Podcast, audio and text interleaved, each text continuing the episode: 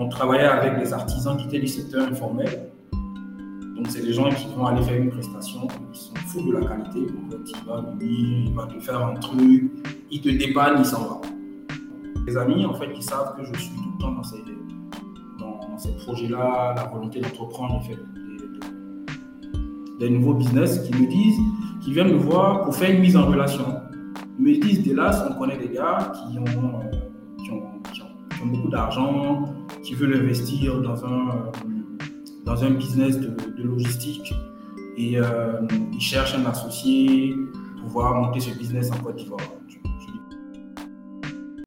Bienvenue au podcast Nos Nouveaux Modèles, le podcast où on rencontre des personnalités qui font bouger l'Afrique de façon positive. Qu'ils soient entrepreneurs, artistes, personnalités politiques, ils nous racontent leur parcours qu'on se inspire. Parce que nos histoires sont belles et il est plus que temps qu'on les raconte. Bonjour tout le monde, aujourd'hui je suis avec M. Della Sindri. Comment tu vas? Bien, je vais très bien, merci.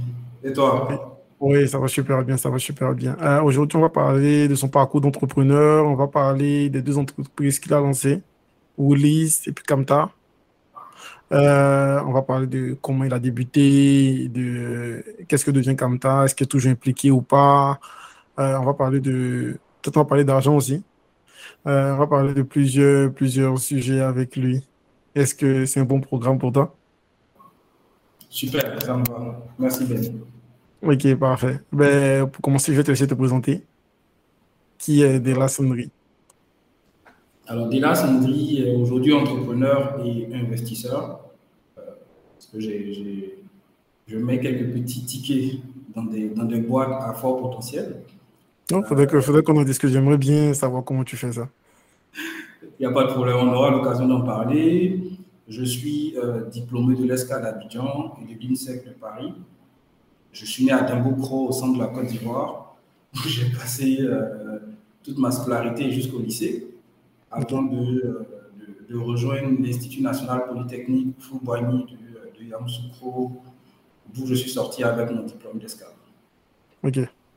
Ok, un brillant élève. Euh, est passé par la prestigieuse euh, INPHB. Ah, mon cher, c'est une chance hein, qu'on a eue de pouvoir bénéficier de la formation de, de ce bel institut. Mm, ok, ok. Et puis, euh, ok, c'est compris. Est-ce que tu as fini de te présenter? Ou il y a d'autres choses encore? Oh, il y a tellement de choses à dire sur toi sur moi, mais bon, Euh, basé Actuellement, tu es basé où? Actuellement, tu es basé à Abidjan euh, ou euh, tu, as- tu, as- tu es à Paris Tu es basé où actuellement? Euh, actuellement, je, je suis basé à Abidjan, où j'ai monté une nouvelle société qui s'appelle Woolies, euh, Ok. que je gère. Et puis, j'ai aussi d'autres activités à Paris. Ok, c'est bon, c'est compris. Comment on passe de un jeune qui sort de l'université Est-ce que tu peux me parler de ton parcours scolaire un petit peu? Tu as étudié à Dimbocro et puis après tu rentres en quoi? À l'INP Alors, j'ai étudié à Dimbocro, donc j'ai fait le lycée, euh, le lycée moderne de Dimbocro. Euh, je suis arrivé à l'INPHB euh, en prépa commerce. Euh, nous, on était, on était, on va dire, les, ceux qui venaient des, petits lycées, parce qu'on avait face à nous des, très brillants élèves qui sortaient des- lycée classique, euh, du lycée scientifique, du lycée Sainte-Marie. Donc, euh, on, on- on a appris auprès de ces, de ces personnes très intelligentes. On a su se faufiler pour arriver justement euh, parmi ceux qui, ceux qui sont sortis diplômés de, de l'INPHB. Après ça, j'ai travaillé un peu. Je suis allé aux États-Unis pour- faire un MBA. Je suis arrivé dans la mauvaise période. Je suis arrivé aux États-Unis, à, à New York, en, pleine, en, pleine, en pleine crise économique. Ouais, Ça a été, ça a été une belle expérience, euh, un cas d'école, donc euh, avec beaucoup, beaucoup de difficultés. Euh, du coup, euh, j'ai choisi de me, de me réorienter en France. où je me suis inscrit à l'INSEC de Paris. Et puis, voilà, après, je pense que c'est là que j'ai arrêté la partie scolaire de mon parcours. c'est ça la partie scolaire. Ok. Est-ce que l'INP c'est aussi difficile que les gens le disent? Est-ce que? l'INPHB, c'est aussi difficile d'y rentrer et de terminer ses cours comme les gens le disent, le disent en général. Est-ce que tu as trouvé le, ce parcours-là difficile? Oui, je pense que le parcours, il, est, il, est... il y a beaucoup de challenges dans le parcours. Il est même très intéressant. Hein. Euh, déjà, bon, j'ai pu rentrer à l'école. Euh, je pense que c'est une, une grâce, hein, c'est une, une, chance. Parce que je connais pas mal de personnes qui ont essayé, qui n'ont pas pu y arriver. Donc, c'était. Euh, voilà. mais tu arrives en fait à l'INPHB, tu es premier de ta région au bac, mais tu te rends tout de suite compte que, en fait, tu ne vaux rien du tout, tu vois. les profs te font savoir tes premières notes, tu as demi sur 20, tu vois, 0,5 sur 20, quelque chose que tu n'as jamais eu depuis que tu, euh, tu vas à l'école. Tu es touché par le découragement, donc tu veux retourner euh, très vite en famille pour ne pas essuyer la honte de l'échec. Mais bon, au fur et à mesure, tu comprends, tu t'adaptes, et puis, euh, et puis les concours arrivent, et puis on avance comme ça. Mais c'est vrai qu'au début, il y, a, il y a quand même pas mal de stress. Comment, tu fais pour ne, pas, pour ne pas te décourager, pour ne pas rentrer? Parce que je pense que récemment, j'ai regardé un documentaire sur l'INP, genre que la ITI a tourné. Souvent, je regarde des documentaires de la ITI comme ça. Euh, et puis, il parlait de à quel point ça peut arriver que les, que, les élèves font face à la dépression parce que les premières notes sont hyper difficiles parce que c'est un nouvel environnement, euh, c'est juste des élèves excellents et puis c'est un rythme de travail non-stop en fait comment toi tu arrives Parce qu'il y a des gens qui font de la dépression, des gens qui rentrent, des gens qui refusent de passer les examens, euh, des concours pour entrer dans des grandes écoles et tout. Toi, comment tu fais pour ne pas te décourager? Moi, je pense que ce qui m'a beaucoup aidé à l'INPHB, c'est les personnes avec qui j'étais. Euh, J'avais eu la chance d'intégrer un groupe d'amis euh, qui était pour la grande majorité des élèves du lycée scientifique et du lycée classique aussi. Donc, c'est les gens qui étaient déjà habitués à ce rythme de travail du coup, en marchant avec eux, tu apprends forcément à faire les choses comme eux. Euh, ne laissaient pas gagner par la pression. En fait, ils étaient déjà là. Donc, moi, je, je, suivais le mouvement. Et puis, tu comprends au fur et à mesure que voilà, ça va s'améliorer. Les premières notes sont difficiles.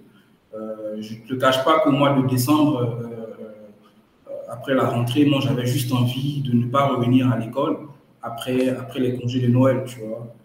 Mais en parlant avec les gens, tu te rends compte que bon, ça commence pas par toi, en fait. Ça fait plusieurs années que c'est difficile comme ça. Bah, tu te dis, si les autres y sont arrivés, euh, forcément, euh, moi, je vais pouvoir y arriver aussi.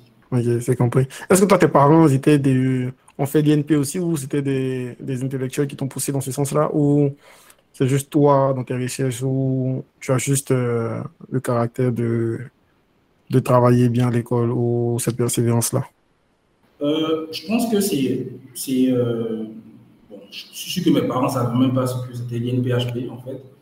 Tout le monde, la famille connaissait l'INSET, on disait l'INSET à l'époque, tu parles à l'INSET parce que tu travailles bien, tu as de belles notes. J'ai été fortement encouragé dans ce choix-là par mon grand frère, par mon grand frère qui, lui, justement, avait quand même beaucoup de recul sur ces sujets-là. Il m'a dit, vas-y, euh, j'avoue que j'y suis allé sans avoir de plan B. C'est l'une des rares fois dans ma vie où j'ai fait quelque chose sans plan B parce que je me suis inscrit à l'INPHB, je ne me suis pas inscrit dans une autre université.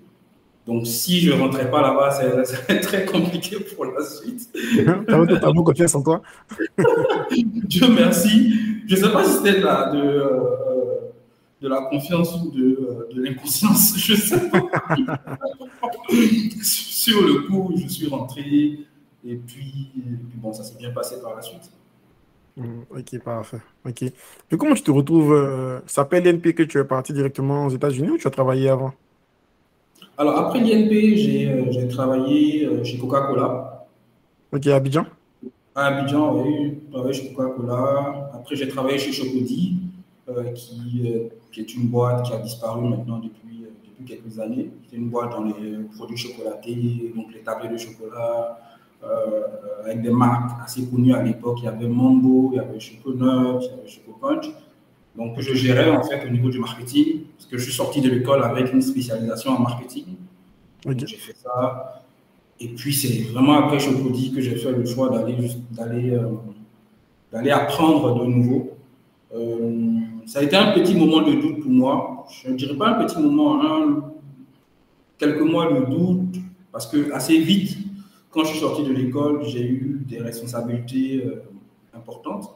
donc, j'avais le sentiment d'avoir fait, fait le tour. Et en même temps, je me disais, est-ce que tu sais tout en fait? Est-ce que tu ne vas pas aller améliorer ce que tu sais? Parce que si demain tu as un grand poste, est-ce que tu vas pouvoir assumer avec, euh, avec, euh, avec ce que tu sais? Donc c'était un moment de doute. Je me suis dit, bon, je suis encore jeune, je peux prendre quelques risques, je ne suis pas marié, je n'ai pas d'enfant, je peux aller essayer d'apprendre. Euh, j'avais mis un peu d'argent, mis un peu d'argent de côté pour aller aux États-Unis. Ok, et puis là tu débarques à New York. Est-ce que tu étais déjà parfaitement bilingue ou il y a eu ce choc des, des langues là? Alors, je pense qu'au niveau de la langue, ça allait parce que dans le cas de la formation SK, il y a quand même l'anglais qui est au cœur de, ce qu'on fait. Et puis, on fait, euh, on fait deux mois à, Brighton où tu euh, exerces ton, parler, tu, euh, tu, échanges avec des personnes, donc tu te rends compte à peu près de ton niveau en, anglais. Donc, je veux dire, à ce niveau, j'étais plus ou moins à l'aise. Je suis arrivé à New York, donc c'est passé assez facilement. Donc au niveau de la langue, il n'y avait pas de problème. Et puis l'expérience américaine, comment s'est passé Est-ce que c'était comme dans les films, euh, étais tout, tout surpris et tout euh, impressionné Ou euh, tu as trouvé ça banal, ça ne répondait pas à tes attentes ou à la vision que tu avais Alors, je dois avouer que bah, on est tous émerveillés. Hein. Moi, le premier... Oui, je suis arrivé, en fait, mon premier soir, c'était une visite à Times Square. Tu vois, donc la classique euh, touriste. Donc tu dis, waouh, les gars ont dansé. Puis en même temps, ça te met face au, challenge qui t'attend. Parce que tu sens que tu as la possibilité de construire et de bâtir quelque chose. Le contraste vis-à-vis de ça, c'est que le lendemain matin, tu arrives, tu te rends compte qu'il y a beaucoup de boutiques qui ont fermé, il y a beaucoup d'entreprises qui font des licenciements, tu te rends compte que euh, même à l'université où tu es inscrit, il est difficile d'avoir un job étudiant. Là, tu prends la, la, la crise économique en, plein dans le visage. Je te dis, attention, il y a un truc qui se passe là, tu vois. Et, euh, tu, dépenses, tu craches du blé, tu craches du blé, tu dépenses, mais tu n'as pas d'entrée. Et tu vois que tout le monde dans le pays est vraiment dans la galère. Et là, euh, je rencontre, je discute avec des personnes à l'école, à l'université, qui me disent Tu as la chance d'être francophone. La crise qui nous frappe actuellement ne frappe pas, ne frappe pas l'Europe. Pourquoi est-ce que tu n'irais pas euh, en France pour, pour, faire tes études et tout ça? Je, fais le calcul assez vite, je regarde euh, quelle université peut me. quelle école en France peut, m'accueillir par rapport à la formation que je voulais faire. et puis je me réoriente, quoi. Tu vois, c'est comme, comme dans une start-up. Il faut pouvoir pivoter le modèle pour, pour, rester à flot, tu vois. Donc, c'est ce que je fais. Je mets en veilleuse euh, mon projet de MBA parce que c'était compliqué. Donc, j'attaque, euh, j'attaque le master à l'INSEE, que je valide. Quand je valide, euh, en même temps, j'ai mon, j'ai mon stage en banque privée et je reste en banque privée pendant trois ans. Et c'est, après, je rentre en Côte Ok, ok. Et puis pendant cette période, à la fois américaine et européenne, c'est-à-dire en privée, euh, en banque privée, pardon, c'était quoi les grands apprentissages que tu fais pendant cette période-là? Est-ce que tu as deux, trois leçons que tu pourrais nous partager et puis euh, qui nous aideraient à nous améliorer ou à grandir un peu plus Alors pour moi, la première chose que j'ai, que j'ai retenue, hein, pour aller dans un pays comme les États-Unis, il faut être prêt. il faut être prêt, il faut être prêt moralement parce que tu as une rupture complète, c'est pas la même langue, c'est pas les mêmes opportunités d'insertion. Euh, donc tu as, tu, as, tu as, beaucoup de challenges en fait, donc il faut être vraiment prêt. Ça ne veut pas dire qu'il ne faut pas y aller, il faut juste pas se lever du jour au lendemain et puis y aller. Donc euh, il faut être prêt. Euh, ensuite, la deuxième chose que je retiens et que tu découvres dans ces pays-là, c'est que tout a opportunité. Tout est opportunité, tout est opportunité. On peut gagner de l'argent en, en, en, saisissant les opportunités. Malheureusement, on n'a pas le temps de tout faire en même temps. Euh, on n'a pas non plus la possibilité de facilement réaliser euh, les choses dans ces pays-là. Donc, tout de suite, en fait, tu te dis, OK, les opportunités que je vois euh, en France ou aux États-Unis, où je n'ai pas forcément l'assise en termes de réseau, l'assise financière pour pouvoir développer ces opportunités-là, Je regarde comment les, les, repliquer au pays, comment les adapter au pays, comment euh, les transformer justement pour pouvoir les implanter au pays. Donc moi, je suis parti de là-bas avec un carnet plein de, de, modèles économiques, de business, tu vois, que je pouvais développer en venant en Côte d'Ivoire. Et j'ai quitté la France pour venir en, Côte d'Ivoire, mais sans avoir, euh, on va dire, sans avoir un nouveau boulot et tout ça, parce que ah, j'étais convaincu avec toutes les opportunités en fait que j'avais notées d'une façon ou d'une autre, d'une façon ou d'une autre, ça allait prendre. Quoi. Ouais, moi j'ai souvent cette discussion avec des amis. Ils me demandent souvent si c'est pas une perception ou bien euh, comme un blocage qu'on se met pour se dire qu'on ne peut pas réaliser ces choses-là à l'extérieur, ou c'est vraiment, ou toi de ton expérience, c'est vraiment réel euh, de dire que la barrière à l'entrée pour lancer certains business en Europe ou en Amérique est plus grande que, que en Afrique, dans nos pays. Alors, est-ce qu'on peut parler de, de barrière à l'entrée? En fait, c'est surtout que euh, on part avec un désavantage euh, sur certains modèles, parce que euh, tu as des, des, modèles qui existent, qui sont prospères. Si tu veux te lancer dedans, tu es obligé de tout réinventer. Ou bien de créer une copie de ce modèle qui existe. Alors que, alors que ces copies-là, tu peux les créer, c'est beaucoup plus facile. Mais en les apportant chez nous, ça devient une, innovation sur notre marché. Je, me souviens à l'époque, quand j'étais en, France, j'ai travaillé avec mon beau-frère sur une plateforme immobilière euh, euh de vente de maisons, euh, d'annonces, comme une plateforme qui marche bien en France, qui s'appelle seloger.fr, je crois, seloger.fr. Euh, on a travaillé en, en 2010-2011 sur un modèle identique à dupliquer en Côte d'Ivoire, tu vois. Mais euh, voilà, donc euh, évidemment, on aurait pu faire un modèle identique qu'on allait faire en France, tu vois, qu'on allait mettre en place en France. Mais pour moi, c'était plus facile de venir chez nous où il y allait avoir un véritable impact parce que ça n'existe pas, parce que tu peux transformer la vie de personnes en lançant un tel modèle, en facilitant la vie euh, des, uns et des autres avec une telle solution. Donc, effectivement, on peut faire des choses là-bas, mais tu te dis, chez toi, il y a tellement de la place, il y a tellement de choses à faire, ben, viens le faire ici. Comme ça, tu combles une partie euh, du gap qui peut exister entre eux et nous. Voilà. Ah, je comprends, je comprends ce que tu veux dire. Euh, donc, comment tu rentres dans l'entrepreneuriat? Est-ce que c'est à travers ce projet avec ton beau-frère ou il y avait eu des entreprises, tu as lancé des entreprises avant Alors, le projet avec mon beau-frère, il est resté au stade de projet. Je n'ai même pas pu vendre le moins de services parce que voilà. Donc celui-là, je ne le note pas dans, dans, les choses qu'on a pu faire. Mais je pense que mon premier business, je l'ai lancé il y a 20 ans, quasiment jour pour jour euh, maintenant. C'était un, un petit commerce classique hein, de vente de, de, sous-vêtements euh, pour hommes et femmes quand on était étudiant à Yamoussoukro. Ah, ok. Euh, la particularité de ce business-là, c'est que je faisais de la vente à crédit aux étudiants. Euh, donc, on montait un peu les prix, vu que c'était la vente à crédit. on montait un peu les prix et on attendait jusqu'à ce que euh, les bourses soient payées pour les étudiants. Et à partir de ce moment-là, euh, on recevait ce qu'on avait, ce qu'on avait, ce qu'on avait investi avec la belle marge qu'il y avait dessus. Donc, ça a été un business assez, assez prospère pendant près d'une année. Donc, ça, on va dire que c'est le premier business que j'ai lancé. Ensuite, euh, quand je suis rentré de France, en fait, comme tu disais là, j'avais des projets plein la tête. Et donc, euh, j'ai lancé une, une, boîte qui s'appelle Glaçon Express. Glaçon Express, qui est une boîte en fait qui fait des glaçons pour les, euh, pour les restaurants, pour les, pour les, les événements, ouais. de nuit, tu vois. Et ça a été une belle expérience. Hein. J'ai beaucoup appris parce que, au final, j'ai cédé le business à, quelqu'un. On a cédé le business parce que j'avais des, associés dedans.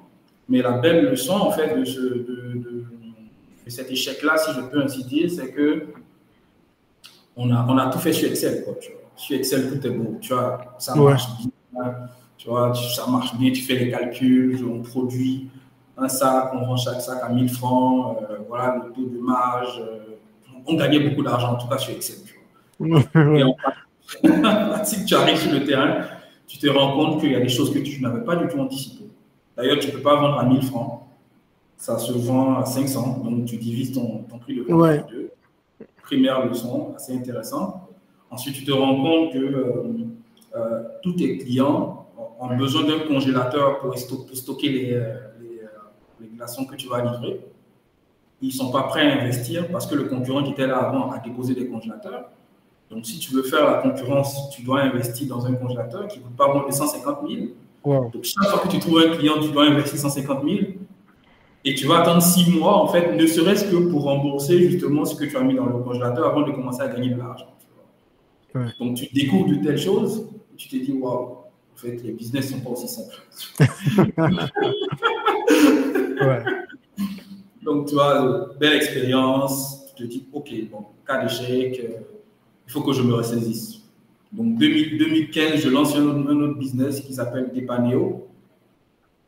Depaneo qui, euh, qui est une plateforme de, euh, de mise en relation entre des, des artisans, donc plombiers, menuisiers, électriciens et des ménages. Des ménages. Donc, ça commence très bien. Ça commence très bien. On a des sollicitations.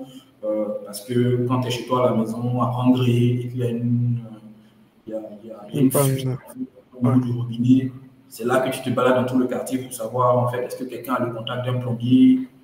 Tu vois, tu n'as pas, pas, construit la maison, donc tu ne connais pas forcément le plombier qui a fait. Tu es un locataire. Ouais.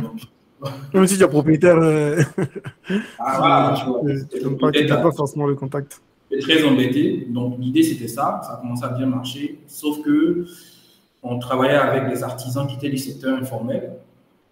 Donc, c'est des gens qui vont aller faire une prestation, ils sont fous de la qualité. En fait, il va venir, il va te faire un truc, il te dépanne, il s'en va. Il va laisser des traces dans ton salon ou dans ta, dans ta cuisine, il ne prend pas la peine de nettoyer. Euh, C'était un problème, tu vois, pour la qualité de service qu'on voulait proposer à, à, nos clients. Donc, je passais beaucoup de temps chez les clients à tourner. Je me suis rendu compte que tu gagnes 2000 francs ou 1000 francs sur chaque prestation. Tu, tu investis beaucoup d'énergie. Euh, au final, tu ne gagnes rien du tout. Euh, donc, voilà, j'ai laissé tomber en fait. Mais j'ai laissé tomber le business, mais j'ai beaucoup appris. J'ai beaucoup, beaucoup appris sur euh, comment travailler avec le secteur informel comment gérer un business de mise en relation.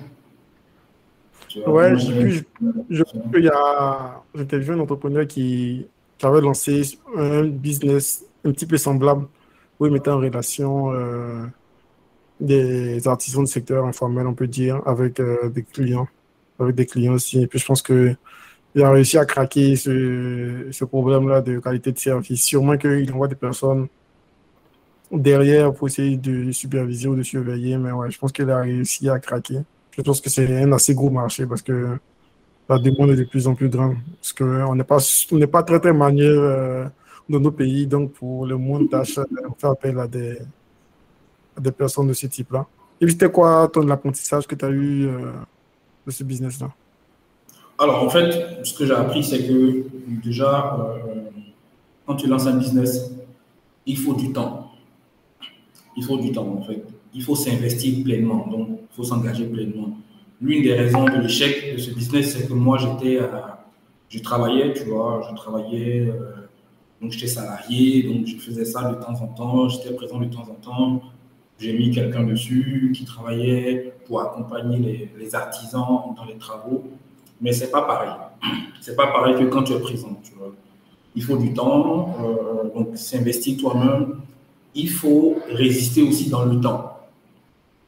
Il faut résister dans le temps. Donc ça, c'est la résilience. C'est-à-dire qu'un tel modèle, il était, il était viable. On voyait très bien les problèmes qu'il y avait. On savait comment les résoudre. Mais il faut pouvoir tenir dans le temps pour voir les résultats en fait, des changements qu'on fait dans le, dans le modèle économique. Et ce temps-là, bon, à l'époque, euh, je, je, je, comme je ne me suis pas consacré pleinement à l'activité. Ce temps-là, il n'était pas, pas là. Ensuite, il faut de l'argent. Il faut de l'argent. Ça rejoint ce que je disais tout à l'heure euh, sur la qualité de service que, que l'entrepreneur a pu craquer. Il faut de l'argent pour s'entourer, euh, pour pouvoir s'entourer d'une belle équipe, d'une belle équipe et améliorer continuellement la qualité de service et de l'offre. Avec de l'argent, avec du temps, avec un investissement personnel fort, en général, on réussit. Ok, c'est type de business là, ici. Et puis après ce business-là, est-ce que tu continues à lancer d'autres business en travaillant ou c'est à partir de celui-là que tu décides de te lancer pleinement? Alors, à partir de celui-là, je dis, bon, on va faire les choses euh, comme il faut, en fait. C'est-à-dire qu'on travaille ou on fait du business. Si on arrête de travailler, on commence à faire du business. Et c'est comme ça hein, que, euh, que Camtar a commencé. Parce que euh, moi, j'ai travaillé pendant quatre ans à la SAPH, qui est une belle société ivoirienne de transformation euh, d'EVA, donc euh, en caoutchouc, une filiale du groupe euh, SIFCA. J'étais en charge de la relation avec les. J'étais chef de département marketing là-bas. J'étais en charge de la relation avec les, les, planteurs et aussi avec les transporteurs, avec une mission principale d'assurer l'approvisionnement des usines en matière primaire venant des plantations villageoises, donc des plantations de particuliers. Donc le challenge en fait là-bas, c'était que euh, chaque euh, une fois par mois, il fallait faire le tour de, euh, milliers de plantations pour ramasser leur production et les, acheminer vers les différentes usines. Et la réalité, c'était que les transporteurs, donc ceux qui avaient les camions, étaient, étaient présents, mais ils ne respectaient pas les rendez-vous. Ils ne respectaient pas les rendez-vous. Ils, ils n'étaient pas formalisés, ils n'étaient pas en mesure de, délivrer une facture pour, euh, pour se faire payer. Et en gros, en tant que société, avec gros budget, c'est une situation embêtante. Ouais, Mais c'est une situation que j'ai dû gérer avec, euh, avec, euh, avec pas mal de, de, succès, mais avec énormément de, de subtilité sur des solutions que tu trouves pour pouvoir faire la facture des, des transporteurs pour te donner un exemple, hein, euh, le bureau, le siège, il est à Abidjan, la plantation est à San Pedro, l'usine est à Rapide Gras, à plusieurs kilomètres de San Pedro, le transporteur, il a deux camionnettes qui sont à San Pedro. Ben, lui, quand il te fait la livraison, il veut le lendemain matin avoir son argent qui est payé. Donc, si tu attends que ce transporteur t'émette une facture normalisée à faire que ça arrive à Abidjan pour que tu puisses faire son paiement, ben, il n'ira plus travailler pour toi, en fait. ouais, c'est clair. Ouais parce qu'il ne sait pas lire, il ne sait pas écrire. Donc, quand je partais de la SAPH, j'étais convaincu qu'il y avait une solution à apporter pour les, euh, pour les problématiques logistiques de ce type-là, pour les grandes entreprises. Pour les grandes entreprises qui, d'une façon ou d'une autre, étaient obligées de travailler avec le secteur informel. J'aime bien les choses de, l'informel parce que, ouais. tu vois, en les travaillant comme il faut, tu peux dégager une belle euh, une belle valeur ajoutée pour tous les acteurs. En fait. Ouais, c'est vrai. Et puis, genre, ils n'ont pas le choix, en fait. Parce que si on parle de toutes les grosses cultures, euh, cacao, IVA, euh, je ne sais pas, huile et tout, ils n'ont pas le choix de travailler avec des petits producteurs.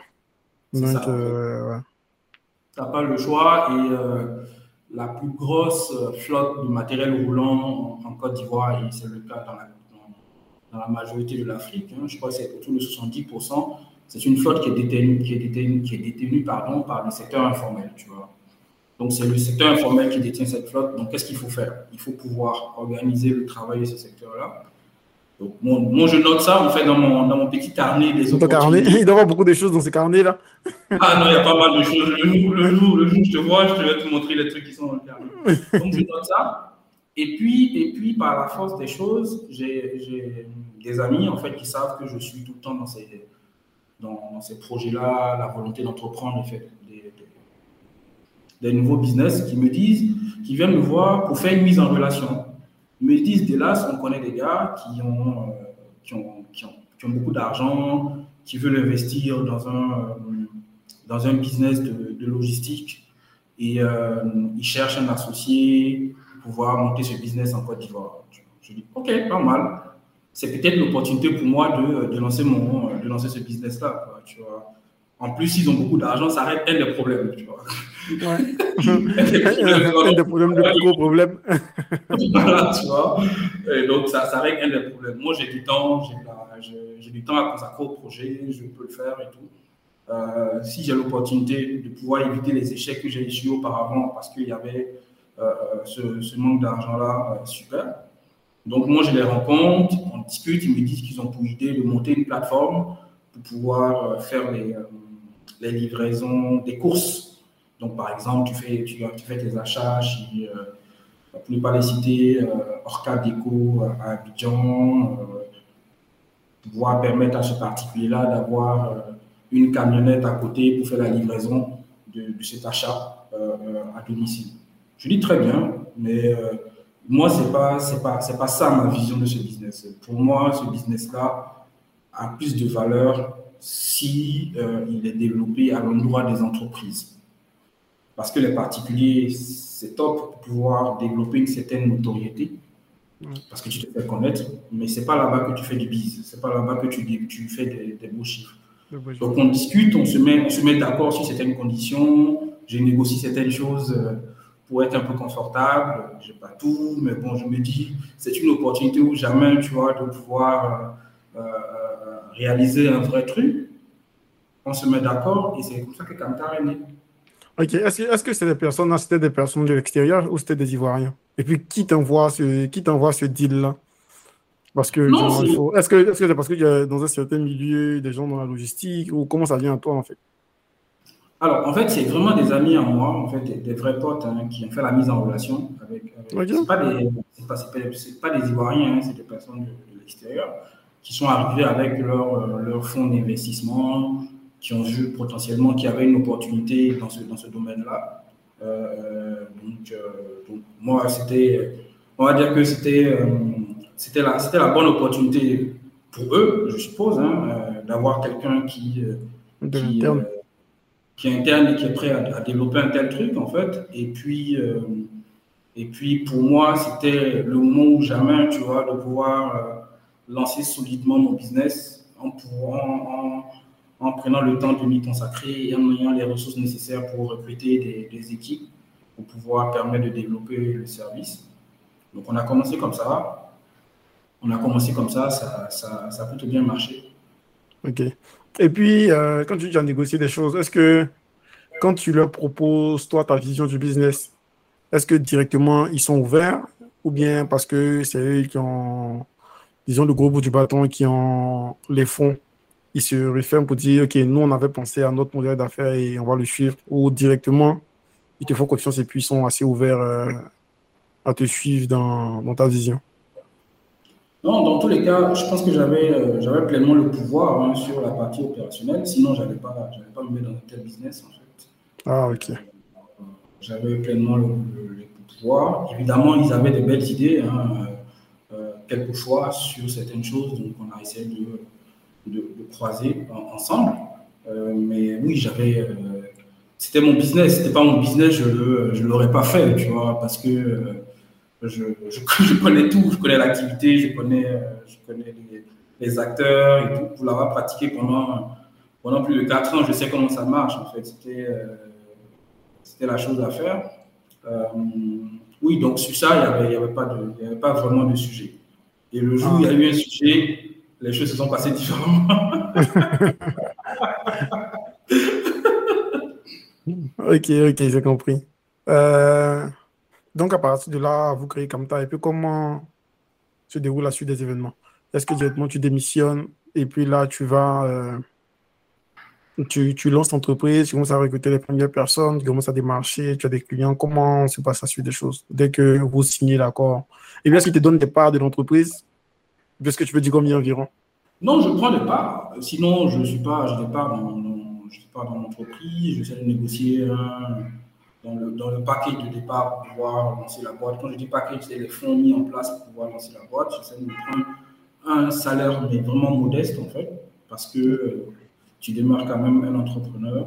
Euh, l'histoire, c'est que pendant longtemps, je n'ai pas recruté de top, top profils, mais dès l'instant où j'ai eu besoin de recruter les top profils, ils avaient tous un salaire de très, très loin plus élevé que, que ce que moi je, que ce que moi je gagnais, que je pouvais gagner. Mais ce qui est normal, moi je suis, euh, je suis je suis associé, c'est un business. Donc moi, j'ai tout intérêt à avoir les bons éléments en fait, pour pouvoir euh, faire développer le business.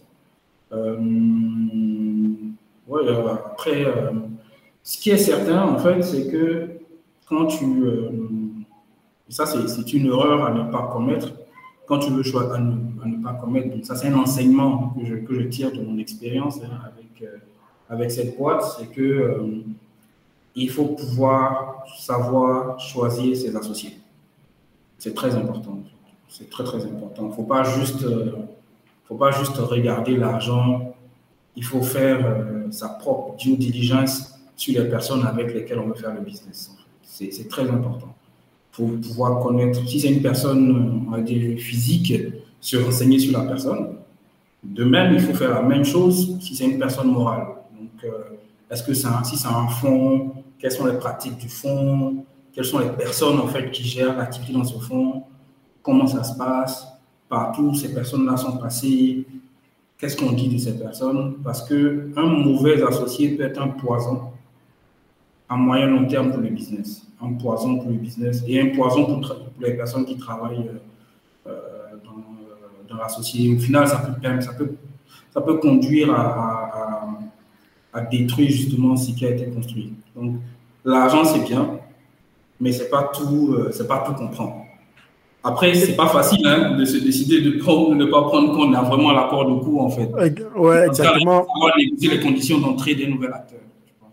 Exactement, mais d'après toi, selon ton expérience d'aujourd'hui, c'est quoi les critères qui doivent, qui doivent primer quand on choisit un, associé? Alors, as deux, trois.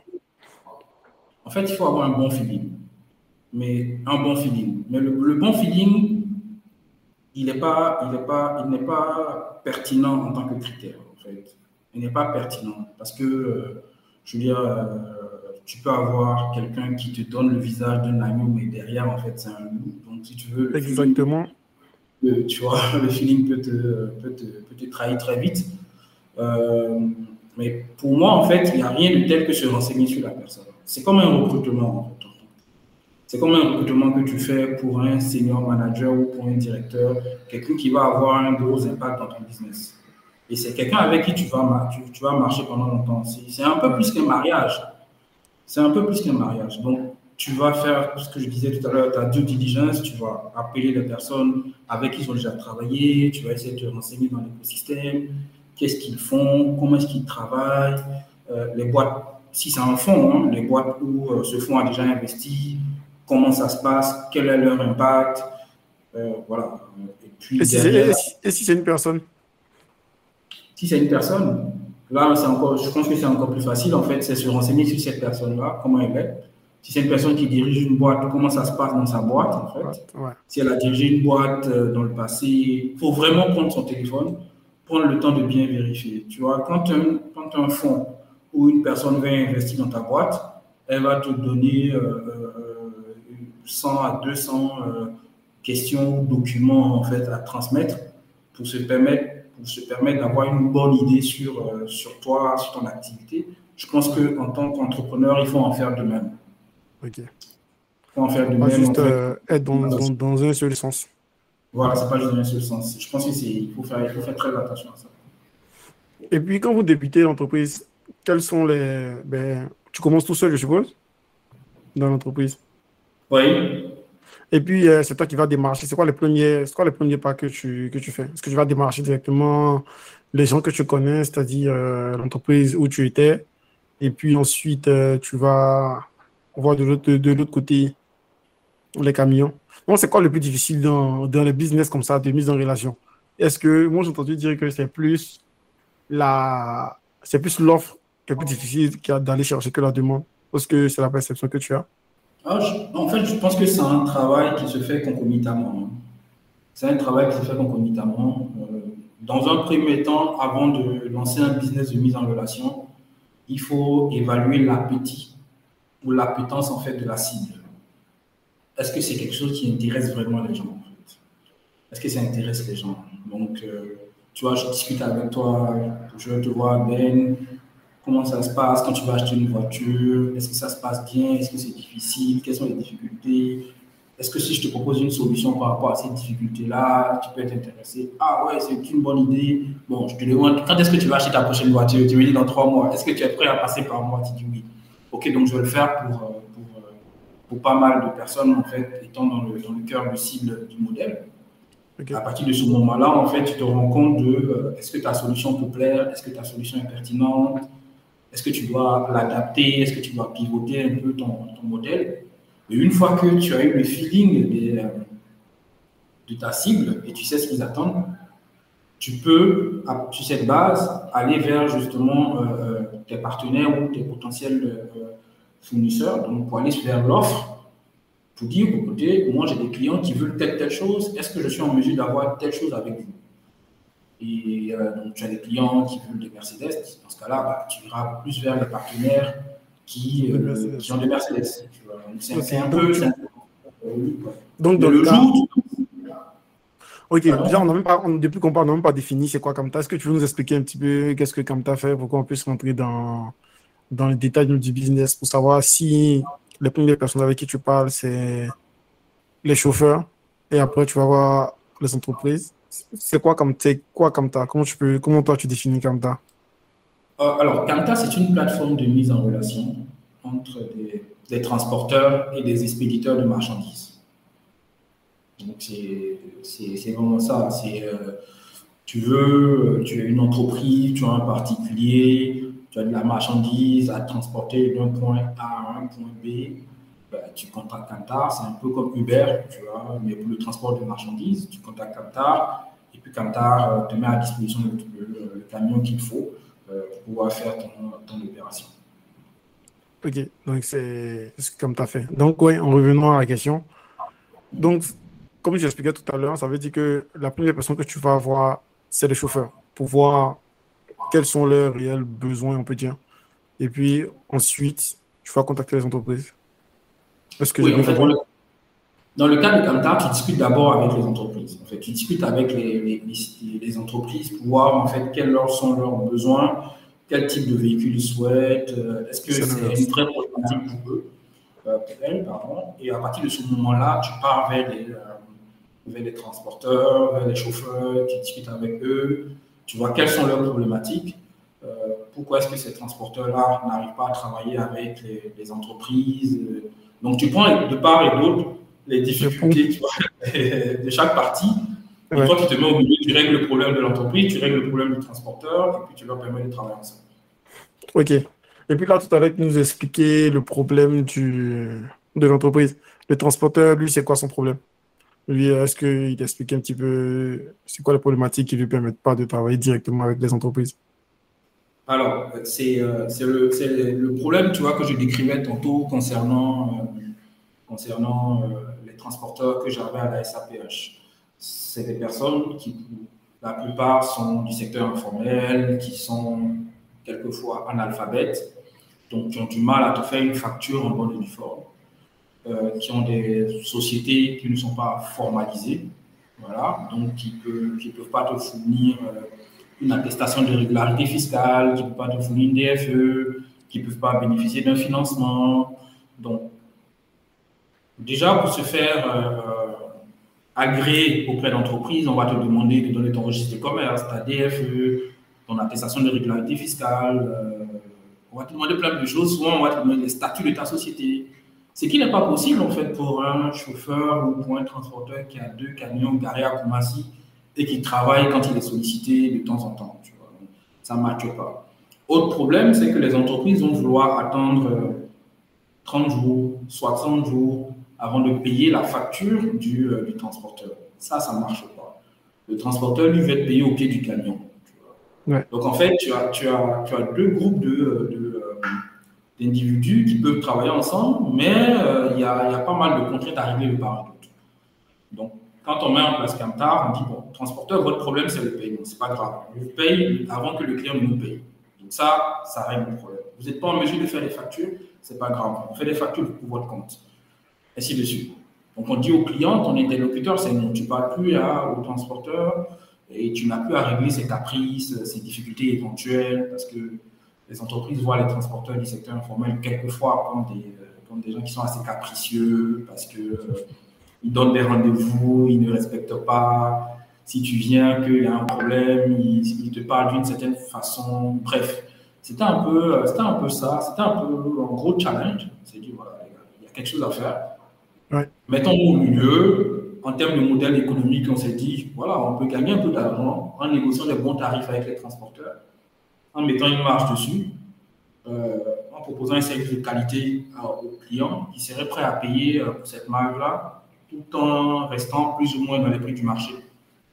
Donc, comment, euh, donc, on peut dire que votre méthode d'affaires, c'est d'être au milieu et puis de, de, faire, de rajouter une certaine marge au montant que le transporteur vous, vous donne. Tout à fait. Ok, c'est pour les plus pour démarrer, ça, vous avez eu besoin de, de combien de fonds comme ça, par exemple?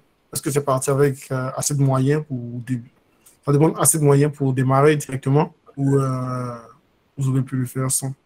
Vous avez, vous avez fait sans même Oui, en fait, tu as toujours besoin d'un peu de, un peu de moyens euh, pour payer tes premières opérations le temps que les clients te, te fassent le paiement. Donc ça, c'est le, gros sujet. Tu as besoin d'un peu de moyens pour prendre tes premiers bureaux, pour acheter les ordinateurs, et tout ça. Euh, mais assez vite, moi, j'ai trouvé des solutions sur, euh, sur les problématiques de trésorerie, de BFR comment, comment tu gères ça, par exemple? Je pensais à ça. Je me disais que, que c'est toi qui, qui supporte euh, le délai de 30 jours ou de 40 jours? Je ne sais pas combien de délai c'est. Et puis, où tu sous-traitais ça aussi. Parce que c'est qu'il y a des entreprises qui t'offrent une certaine, euh, un certain fonds de roulement pour pouvoir faire tourner ton entreprise. Ah, alors, dans tous les cas, pour le transporteur, lui, ça ne change pas. Hein. Lui, il veut être payé au pied du camion. Tout ça, ça, il veut payer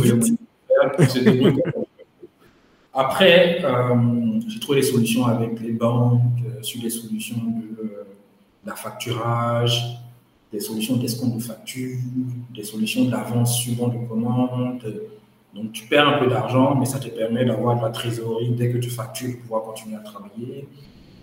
l'un des gros postes de dépenses des transporteurs, c'est la partie carburant. Donc, j'ai pu négocier avec des sociétés de avec une société de carburant pour avoir des cas de carburant, ce qui réduisait en fait l'impact euh, de, la trésorerie a sorti dans l'immédiat pour payer une avance pour une opération. J'avais la possibilité avec ces sociétés de distribution de carburant de payer les factures après 30 jours. Donc, ce qui faisait qu'on pouvait souffler en, termes de, trésorerie. Et puis, en même temps, j'ai mis en place une équipe qui avait pour mission de travailler à fond sur la partie facturation pour facturer les clients le plus rapidement possible et puis euh, euh, accélérer justement les clients sur tout ce qui est recouvrement. Et euh, voilà. Parce qu'en fait, en réalité, le cœur de ce métier-là, on se rend tout de suite compte que ce n'est pas de gérer les opérations de transport, mais c'est de gérer le cash. Dès l'instant où tu n'as plus de cash, tout est verrouillé. Ouais, ouais, ouais, ouais, c'est vraiment. Donc, vous réduisez au maximum les délais de recouvrement de, de chaque transaction. C'est ça, c'est ça, ça. Ok, parfait, c'est compris. Et puis, euh, et puis directement, est-ce que les entreprises vous suivent dans votre, dans votre, euh, dans votre vision? Est-ce qu'elles ne sont pas réticentes euh, au changement? Est-ce qu'ils ne trouvent pas que ça va augmenter le coût, par exemple? Est-ce qu'ils vous suivent tout de suite ou vu que toi tu travailles à Civca, Civca décide de, de te suivre parce qu'ils te font confiance et puis les autres, après, ils suivent le mouvement? Alors, bon, pour parler de SIFCA, je, vais élargir la chose au réseau. Hein. Les premières personnes qui vont te faire confiance, c'est des personnes que, ton réseau, des gens que tu connais, qui te disent, ouais, ok, pourquoi pas, euh, on peut essayer ta solution.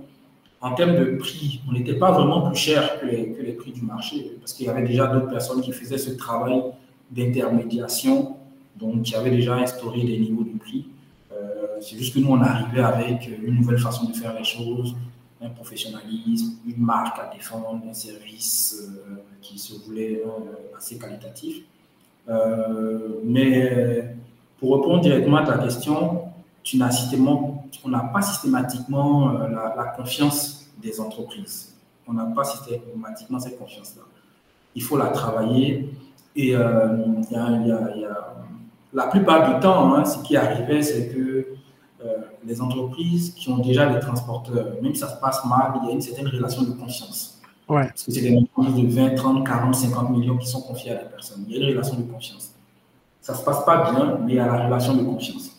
Et puis un jour, ça se passe mal, ou bien un jour, le, euh, le client en question euh, a, un, un, volume un peu plus important de marchandises à transporter. Donc il se dit, bon, euh, pourquoi ne pas tester cette, nouvelle boîte euh, Et puis on t'appelle, euh, tu vois, le transporteur qui était là, si c'est un besoin de 20 camions, lui, il va en produire 18 et toi on te dit, bon, on va te tester sur les deux. Tu rentres avec les deux là, et c'est là où moi j'interviens, tu vois. Je m'investis à fond pour que c'est un. Donne 200%. à son top. Et c'est tellement à son top que le client se dit Ah oui, ils sont pas mal, hein, ces mecs, ils travaillent bien. Et la prochaine fois, tu passes de 2 à 5 camions et au final, tu prends les 20 camions. C'est ça, le truc. Comment, comment, comment, c'est quoi le processus pour démarcher?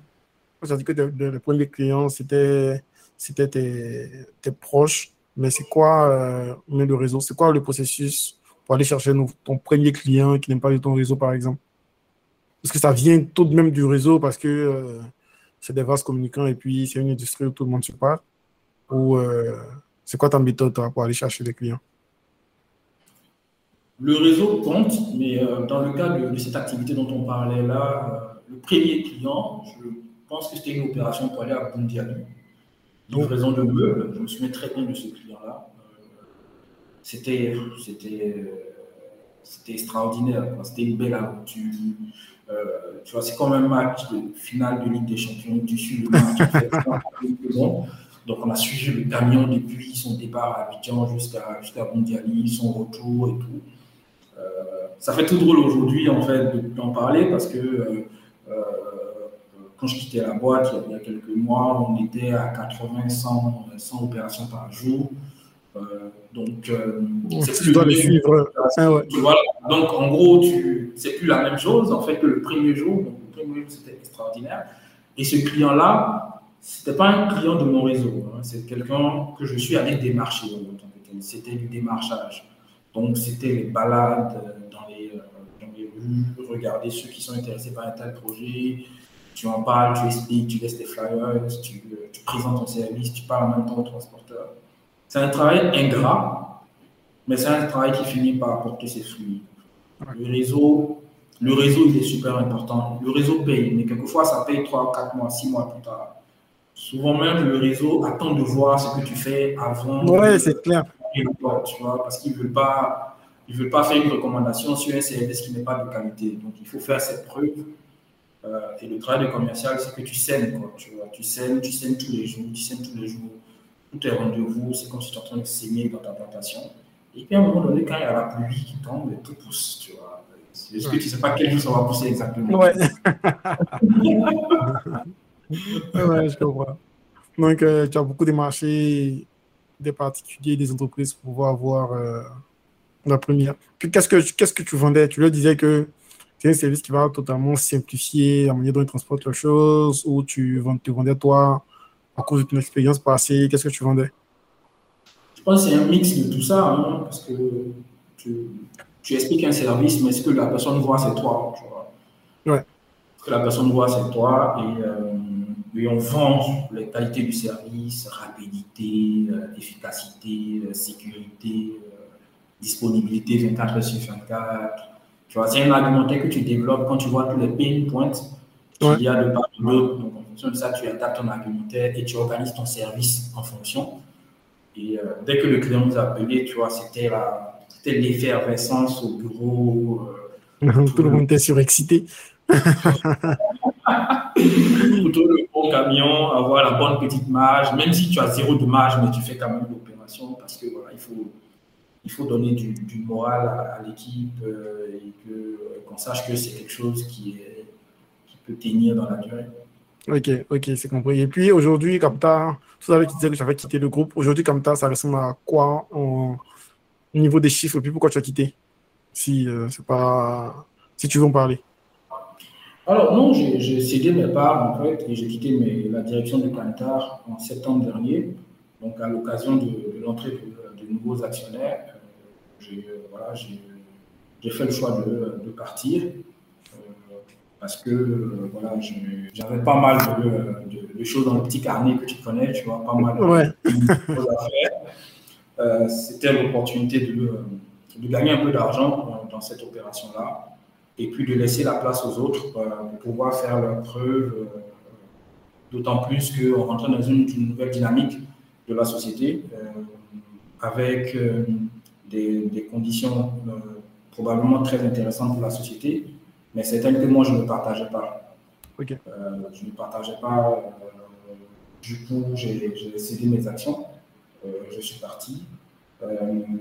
Tout changement de ce type-là impacte forcément la vie et les chiffres de la société. Forcément. Donc, donc moi, j'ai très peu communiqué sur mon départ. Euh, j'ai remarqué ça parce que je n'avais pas vu d'article ou euh, quoi que ce soit là-dessus. Tout à fait. C'est juste en faisant que j'ai vu que tu avais lancé quelque chose de nouveau et tout. C'est ça. En réalité, pourquoi je n'ai pas communiqué? Parce que je voulais vraiment amoindrir l'impact de mon départ en fait sur l'activité, sur le business. Parce que, euh, il y a des clients qui sont là parce qu'ils te font confiance. Tu as, des, tu as un ensemble de, l'écosystème autour de l'activité, que ce soit les transporteurs qui te font confiance, quelquefois qui viennent pour toi, tu vois. Donc, euh, j'ai quand même essayé de, euh, de la jouer euh, tranquille. tu vois, tranquille en termes de communication pour ne pas secouer la boîte. je pense que c'est débrouille tant bien que mal. Je n'ai pas, pas d'actualité dessus, mais j'espère que ça se passe bien pour. oui, donc tu as quitté avec de manière un petit peu plus froide que, que la normale. Ah non, mais tu sais, euh, un départ euh, d'une telle boîte se fait difficilement de façon assez, euh, assez, intéressante, dans la mesure où lorsqu'un fondateur quitte la boîte, ça fait plaisir à personne, tu vois. Parce que tout le, tout le monde a intérêt à ce que tu restes pour pouvoir continuer à développer le business, notamment si c'est des actionnaires ou des associés, pour que tu développes, tu développes le business et pour qu'ils deviennent encore plus riches. Tu vois. ok, la manière. Tu, vois, ouais. Je vois, je vois. Ok. Euh, et puis quand tu quittais les chiffres, ça ressemblait à quoi? C'était un chiffre d'affaires de combien environ euh, par an? Ça faisait combien de temps déjà que l'entreprise était créée? euh, L'entreprise existait officiellement depuis début 2018. Euh, quand je partais l'année dernière, normalement, on aurait fini l'année autour de 3 milliards de chiffre d'affaires. 3 et 4 milliards. Ok, ouais, c'était devenu assez gros rapidement. Tout à fait. Mais c'est ça, c'est ça, ça qui fait que tu comprends très bien que euh, ça ne peut pas faire plaisir à tout le monde si tu, euh, si tu, ouais. si tu décides de, de partir. Mais dans, je pense que dans la vie, en tant qu'entrepreneur, il faut pouvoir garder cette étincelle-là cette flamme-là qui permet d'aller toujours, en fait. De, c'est pas qu'il y avait la majorité des pas? Ah non, non, non. Euh, tu sais, quand tu n'as pas beaucoup d'argent, tu finis, euh, tu, tu, tu, es très, très loin de, de cette position-là. Ouais. Euh, il y avait, je partais, en fait, avec l'entrée de deux nouveaux actionnaires, qui étaient quand même assez, assez, assez importants. Et c'est la triste réalité des fondateurs de, de de, boîte. Hein. C'est euh, bon, voilà. C'est sûr que j'avais, j'avais, j'avais autant plus de parts que Mark Zuckerberg dans Facebook aujourd'hui. en termes de proportion et de pourcentage. De, de pourcentage.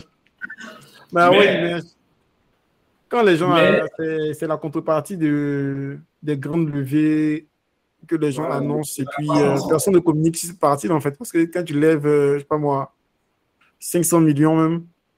Ça veut dire que ton entreprise est valorisée à combien?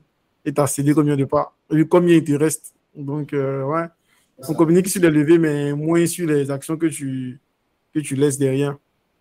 Mais en réalité, la question, je pense que pour un entrepreneur, au-delà de, euh, de, la majorité des parts euh, que tu ne peux pas déterminer dans la durée, en fait, ce n'est pas, pas, pas, possible. Si ta boîte croît, évidemment, c'est vraiment comment tu euh, sécurises la relation que tu as, comment tu formalises, comment tu sécurises la relation que tu as avec tes associés. Je pense que c'est le cœur de tout. C'est le cœur de tout. C'est ce cadre juridique en fait qui protège l'entrepreneur, qui protège les associés, qui protège tout le monde. Euh, mieux vaut prendre le temps au début de la relation de bien se chauffer pour mettre les choses comme il faut sur la table. Et puis après, ça se passe bien. Mais si on rate ce passage-là, après, ça peut être un peu compliqué parce que chacun s'attend à tout. Chacun veut tout. Et euh, quand il y a l'argent qui arrive, c'est là où tu vois que en fait l'agneau n'est pas vraiment un agneau, c'est un loup déguisé, tu vois. Donc, il Mais ça, je pense que c'est une vision euh, du part et d'autre. L'investisseur ou euh, le fonds d'investissement peut avoir cette perception de l'entrepreneur, pareil aussi pour l'entrepreneur, parce qu'à ce moment-là, il y a un gâteau à partager et, euh, c'est toujours un peu compliqué. Ok. Donc, on peut dire que tu es sorti de là avec un beau ticket. Un beau ticket en poche. On va pas se plaindre à ce niveau-là. ok, ok, j'ai compris. Donc, euh, est-ce que sa partie, c'est dès la, quand, tu es sorti, tu lances directement la nouvelle ou tu te prends euh, des vacances euh, à Dubaï et à Venise? Non, en fait, tu, tu, tu sors de là, je pense que tu fais une petite pause parce que c'est assez usant. Une activité telle que euh, celle euh, dont on parlait tout à l'heure, tu, euh, tu, donnes, tu donnes beaucoup de ta personne, tu, tu perds tes cheveux, tu vois. Tu... c'est pas très évident, mais au, final, il faut prendre quelques temps pour se reposer. Moi, j'ai passé deux trois mois avec la famille pour rattraper un peu ces moments manqués avec les enfants et tout. Donc c'était assez agréable. Et c'est le temps qui permet de structurer euh, le nouveau business, de structurer Woolies, euh, qui, euh, qui, est un, qui est un très très bon modèle qui aujourd'hui est complètement en train de changer les habitudes d'achat en termes d'automobile, de changer l'écosystème. Donc, donc, tu prends le temps de nourrir, de, de faire avancer le projet, et là, voilà, le, bébé est prêt, il a commencé à marcher. Tu, vas commencer à avancer. C'était quoi, euh, qu'est-ce que tu as trouvé le plus difficile de cette euh, période, je ne veux pas forcément de la fin, mais de cette période de croissance de Kamta? C'est quel épisode Est-ce que tu as eu des épisodes qui étaient compliqués, difficiles? Parce qu'on peut dire que pour commencer, ben, il y avait déjà l'argent. C'est l'argent souvent le nez de la guerre. Toi, tu l'avais, tu l'avais déjà. Est-ce qu'il y a des, des épisodes euh, très, très compliqués dans la croissance de cette entreprise? Ah oui, bon, déjà, pour commencer, il y avait de l'argent, mais pas beaucoup. C'était juste un peu. Mais c'est mieux, que de rien avoir, c'est mieux que de rien avoir du tout, tu vois. C'est clair. à ce niveau-là, on ne va pas s'en plaindre. Euh, mais l'effet de la croissance, euh, c'est que tu te rends compte que tout ce que tu faisais de toi-même, tu ne peux plus le faire ce que tu faisais de toi-même pendant 2-3 ans.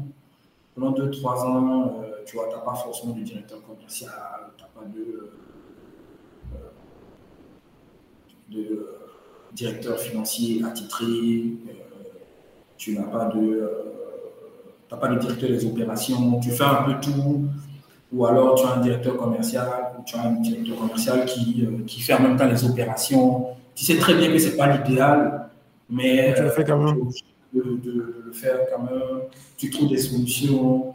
Euh, donc, en fait, le vrai challenge de la phase de croissance, c'est les ressources humaines. C'est avoir les moyens de pouvoir recruter des bonnes personnes qui sont en mesure de pouvoir t'aider à encaisser et à gérer la croissance. C'est ça qui est le vrai challenge. Et même quand tu as les ressources, même quand tu as les ressources, les vrais profils que tu peux recruter souvent sont un peu euh, réticents sur euh, la possibilité de pouvoir intégrer une start-up. C'est des choses qui ne parlent pas beaucoup. Qui parlent pas beaucoup. Donc, en fait, tu fais des compromis et ces compromis-là, d'une façon ou d'une autre, finissent par te rattraper. Donc, plus tu crois, en fait, plus tu fais peser les responsabilités sur toi, les tâches, les opérations. Et cette période-là, c'est important d'avoir autour de soi des personnes qui comprennent, qui peuvent te soutenir, qui peuvent te donner un coup de main. Mais moi, la, la partie qui a été vraiment, vraiment euh, épuisante, euh, intellectuellement et physiquement, c'est la préparation de la levée de fonds. C'est la préparation de la levée de fonds. Ça a duré combien de temps? Alors, on a décidé de faire la levée de fonds en octobre 2020 et on l'a bouclé euh, à la fin du premier trimestre 2021. Ok, donc ça fait quasiment euh, 4-5 mois. Après, la vérité, c'est que des Vous vous êtes fait, vous êtes fait accompagner aussi Ou bien vous avez tout géré en interne? Alors, on n'avait pas eu d'accompagnement.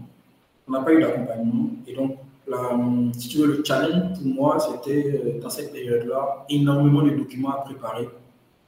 pour rendre la mariée belle, comme on dit, pour, pour, la levée. C'était beaucoup, beaucoup de documents et en même temps, il ne fallait pas, fallait pas laisser mourir le business dans cette période-là. donc, c'était beaucoup, beaucoup de travail faire quelques recrutements, euh, s'assurer que fiscalement on est bon, euh, financièrement on est bon, euh, juridiquement on est bon, commercialement on a tout ce qu'il faut, les contrats. Bref, c'était quelque chose de, pas mal intéressant. Mais j'avoue que gérer ça et en même temps gérer en fait, on l'entreprise quotidien, ça peut être difficile. C'est sûr que si je dois refaire ça, je ne le ferai plus de la même façon. Tu vois, pour pouvoir euh, bien s'entourer et faire les choses comme il faut. Ok, puis je pense qu'il y a, commence à avoir pas mal de banques d'affaires à Abidjan qui essaient de régler cette problématique-là. Donc, euh, bientôt. Parce que je parlais avec, euh, quand je parlais avec Idriss, monté de Signet Pay, il me disait que lui, ça a pris plusieurs, quasiment un ou deux ans, je pense, si je me souviens bien, de préparer tous les documents pour pouvoir. puis jusqu'à la dernière minute, il n'était pas sûr de la faire. Donc, et puis c'était quelque chose d'assez important. C'est le temps qu'il faut prendre, c'est le temps qu'il faut prendre pour bien faire les choses. Euh, voilà, pour plusieurs raisons, on a décidé de, à l'époque, on avait décidé d'accélérer ce processus-là. Euh, ça, ça, a été un travail, euh, on va dire, qui a donné ses, résultats. Vous avez réussi à lever combien euh, bon, je pense que les chiffres sont, ont été communiqués, mais c'est entre 2 et 3 millions. Euh, D'euros? Ouais. Ok. Ça fait quoi quelques... Est-ce que ça vaut le milliard en francs CFA? Je n'ai aucune notion de. Non, ça dépasse le milliard. Ça dépasse le milliard. Tu es autour de, autour de 10 milliards à peu près, si tu veux. Après, c'est une opération complexe où il y a plusieurs étages. Donc, euh, ok. Globalement, on autour de ça. Ok, ok, c'est compris. Euh, et puis là, tu nous as parlé de ton, nouveau bébé. Euh, est-ce que tu peux nous en dire plus? C'est quoi Willis? Et puis, qu'est-ce, que, qu'est-ce que ça fait? Qu'est-ce que ça mange en hiver, comme disent les Canadiens Non, on va dire, si je parle à, si je parle à un, un investisseur ou à quelqu'un qui est dans le, dans le et mon environnement startup, je dirais que Woolies est une fintech de la mobilité. Euh, ok, c'est quoi une fintech de la mobilité Non, en fait, on va trouver, euh, déjà, nous, on va permettre à nos clients, euh, personnes qui nous contactent, nos clients qui visitent notre plateforme, de trouver le véhicule de leur rêve, en fait, le véhicule que vous voulez, le que tu veux. Donc, allant sur notre site internet www.willyz.com, euh, euh, tu vas trouver le véhicule que tu veux. On va te trouver une solution de financement pour te permettre d'acheter ce véhicule à crédit. Euh, il y a des solutions qui existent actuellement en Côte d'Ivoire qui, couvrent uniquement les véhicules neufs en fait. Nous, on change cette dynamique-là, on y associe des véhicules d'occasion. Donc on fait aussi ce financement-là sur des véhicules d'occasion. Du coup, si tu veux un véhicule neuf, on peut le faire pour toi en termes de financement. Donc on te trouve le véhicule, on te fait le financement. Tu n'as pas besoin de te déplacer, faire le tour des parcs, euh, euh, faire le tour des concessionnaires. Tu as tout sur notre site internet. Donc, depuis ton canapé, tu choisis le véhicule que tu veux. Tu bénéficies d'un financement, tu bénéficies d'une assurance couvre ton véhicule. On va, on va gérer pour toi toutes les problématiques d'entretien, de réparation. On va régler les problèmes de sécurité sur ton véhicule. Donc, en fait, on, on, est une sorte de. Euh, on, est, un agrégateur en fait, de services sur toutes les problématiques liées à l'écosystème euh, automobile. quand tu veux un véhicule, on gère tout pour toi le bout On fera même la mutation pour toi. Donc en fait, tu, tu remplis quelques documents, tu fais ta réservation, tu remplis quelques documents et c'est fait. C'est fait. Ouais, et puis votre site est vraiment bien fait, je suis allé le visiter. Et puis directement dans le site, on arrive à calculer le pourcentage euh, de taux d'intérêt avec le prix de la voiture, combien tu dois payer par mois, disons. Pour... Puis ouais, j'ai fait le tour du site et puis c'est vraiment fait. Et puis c'est assez. Quel terme je peux utiliser? C'est assez simple, euh, assez transparent, ouais. C'est genre, c'est vraiment transparent sur à la fois le prix, le taux d'intérêt, parce que c'est ça. Euh, chez nous, ben, d'habitude, quand tu vas acheter une voiture, déjà le prix, euh, on te donne, on te le prix, on te dit que c'est entre ça et ça. Et puis, euh, encore, plus, encore moins le taux d'intérêt que personne n'en parle quasiment. Donc, euh, ouais, ça rend l'exercice d'acheter une voiture assez, assez convivial et assez simple. Ok, et puis tu lancé depuis combien de temps? Pardon? Tu l'as lancé depuis environ combien de temps? On a lancé la plateforme depuis mars, mars de cette année. Ok. Mars de cette année. Parce que nous, on a derrière ça, c'est ce qu'on expliquait tantôt, hein, tout part du même principe, comment on regroupe les services euh, de plusieurs acteurs pour pouvoir apporter la satisfaction au client qui, au final, qui est celui qui paye. Tu vois. Euh, donc, euh, on, a des, on a des contrats avec des maisons d'assurance. Notre partenaire stratégique dessus, c'est GNA Assurance. On a, des, financements avec des partenaires financiers, donc des banques avec lesquelles on travaille, qui nous permettent d'accorder le crédit en moins de 24 heures à nos clients. Donc, le client qui fournit euh, toute la documentation, en moins de 24 heures, il a, la confirmation de, ce que le financement sera fait, euh, lui sera accordé. Nous, on va livrer, par exemple, sur des véhicules d'occasion, des véhicules qui sont complètement certifiés. Donc, on va contrôler, checker, certifier, faire les révisions nécessaires. Donc, on les met des rares boîtes en Côte d'Ivoire qui donnent une garantie sur les, les véhicules d'occasion. Et, euh, et on, a, on, a, un partenariat aussi avec, euh, avec Midas pour pouvoir travailler sur euh, l'entretien des, des véhicules de nos clients avec des tarifs préférentiels. On a, on a pas mal de, partenariats comme ça qui font que notre modèle tient, tu vois, il tient.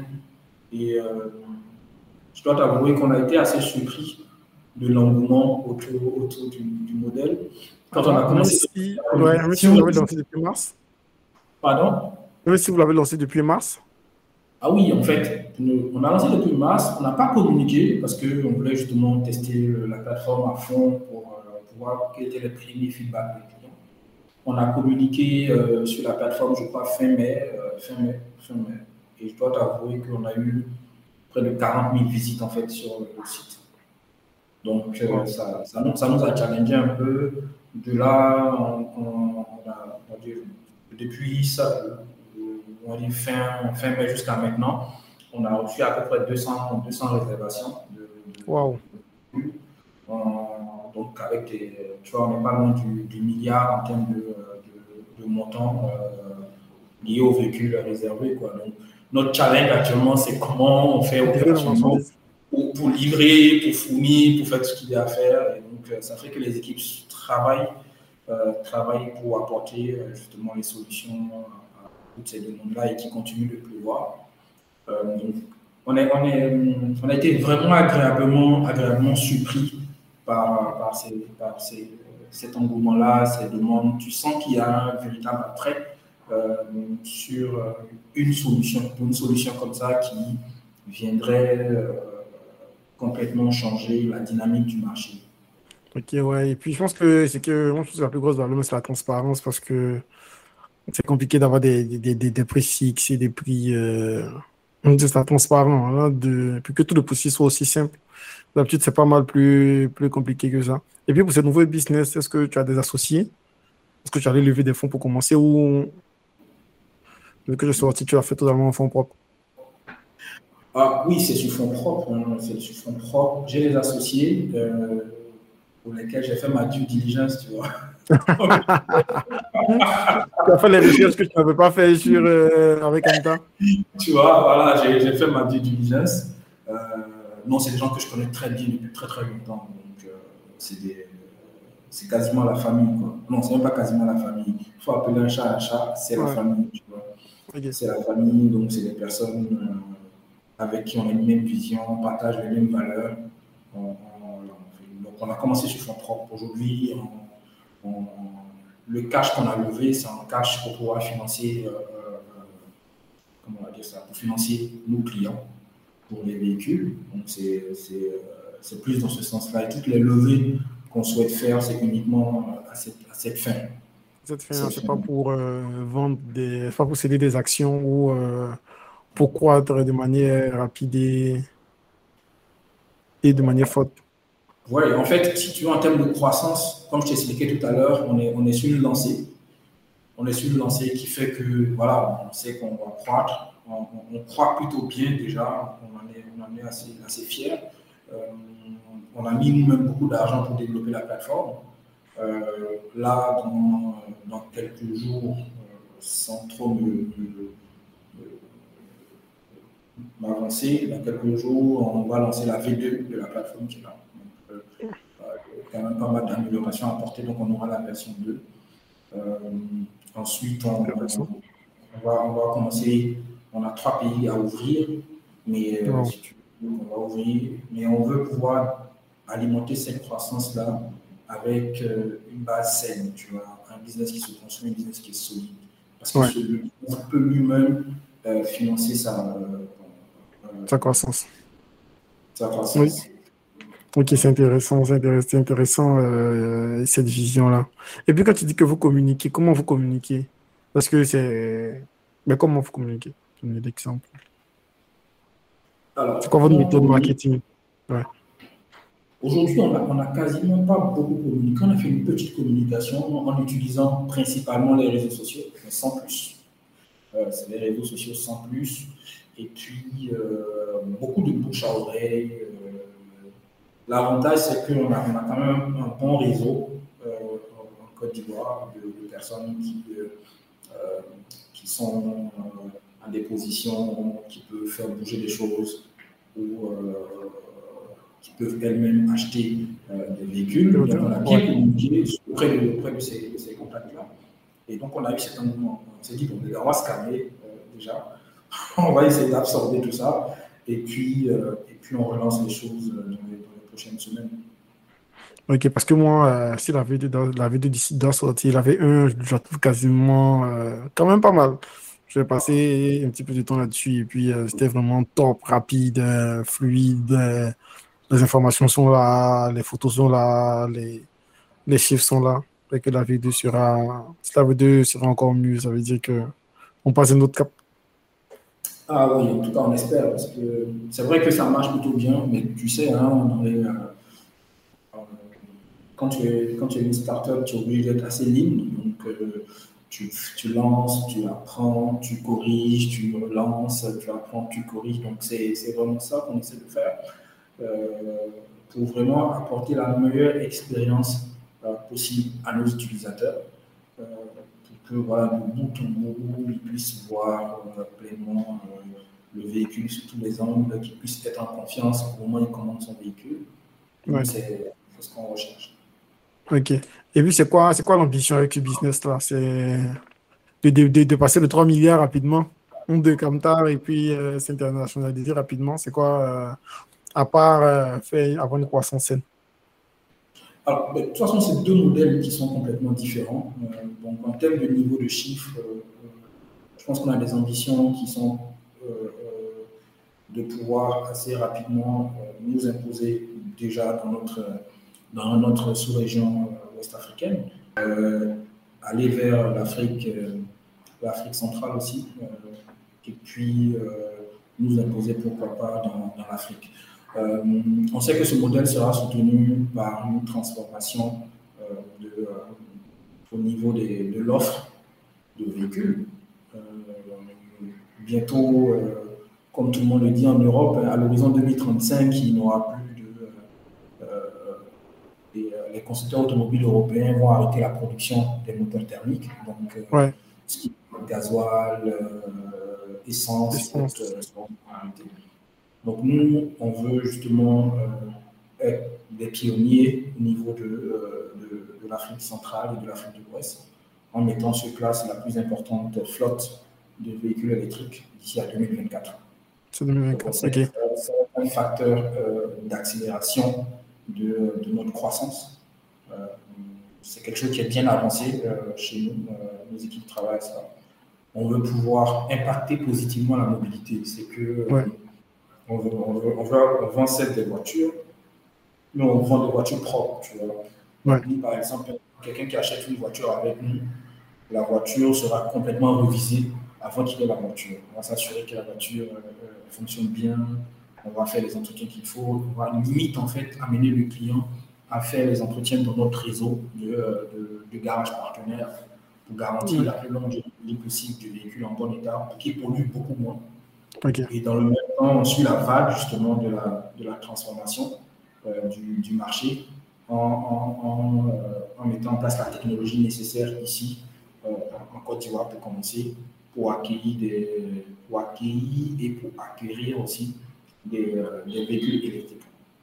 Ok, c'est compris. Euh, et puis, euh, est-ce que vous avez une vision de vous développer à l'extérieur du, du, pays euh, dans, les, dans les prochains mois ou mais c'est déjà fait?